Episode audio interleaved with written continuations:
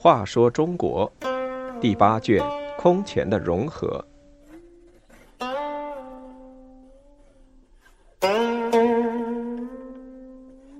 五，慕容晃称燕王。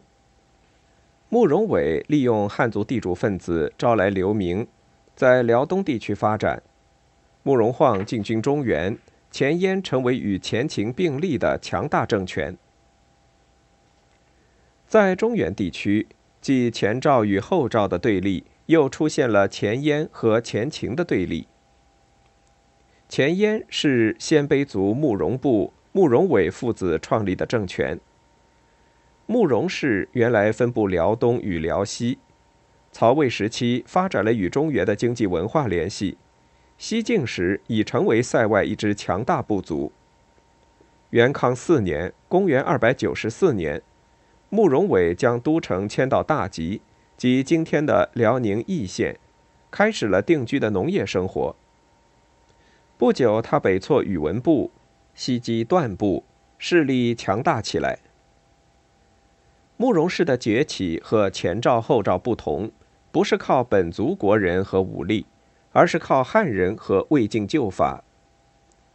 当匈奴、接抵、羌在北方反晋之际，慕容伟却打起了拥晋旗号，向晋称臣。石勒派人来联络，他把石勒的使者附送建康，还一再给东晋太守陶侃写信，要求出兵夹击石勒。慕容伟采取这些策略，是因为他们远在东北地区，南下中原碰到的阻碍不是晋朝，而是匈奴等族。他们要与匈奴等争夺中原，必须争取东晋的支持。慕容伟是一个有远见的统治者，他很注意拉拢汉族地主分子。西晋末年，中原地区许多大族率领宗族乡里流亡到辽东。慕容伟礼贤下士，对他们倍加重用，甚至让他们统帅军队。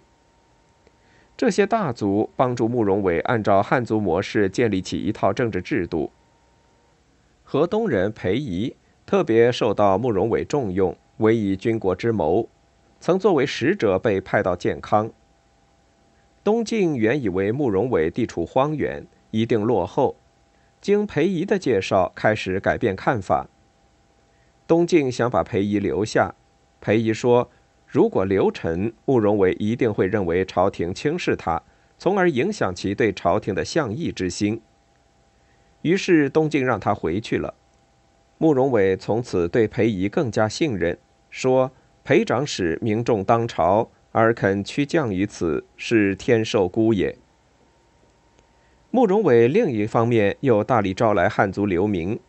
在辽水流域设立侨郡，如以冀州人为冀阳郡，豫州人为成州郡，青州人为营丘郡，并州人为唐国郡，对流民给予免疫特权。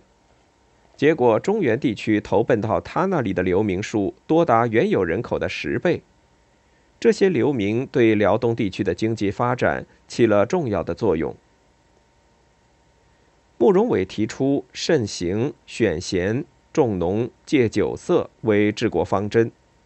他说：“刑狱是人命所悬，不可以不谨慎；贤人君子是国家的根基，不可以不敬重；农业是立国之本，不可以不重视；酒色奸佞是要严重扰乱人的道德的，不可以不戒除。”这些措施进一步巩固了慕容氏的立国基础。慕容伟去世之后，儿子慕容晃继位。咸康三年（公元337年），他接受汉氏族封邑的建议，称燕王，这是前燕的开始。不久迁都龙城，也就是今天的辽宁朝阳。慕容晃不遗余力地掠夺人口，他打败段部，破高句丽，灭宇文部，袭夫余。每次都掠到三五万人户，使统治地区不断扩大，户口不断增多。慕容晃下令把皇宫花园和打猎场地都分给无田的平民，没有资产的平民带给牛一头。原来田租较重，规定用官牛的官得八成，民得二成；用私牛的官得七成，民得三成。后来他采纳封裕的意见，改用曹魏屯田办法，用官牛者官得六成，民得四成。用私牛者对分。这些措施有利于农业经济发展，大大加强了慕容氏的实力。慕容晃还十分重视文化教育，他让大臣子弟到学校读书，自己常到学校亲自授课，自编《太上章》作为教材。这些措施加速了慕容氏的汉化，自然也为以后的入居中原创造了必要的条件。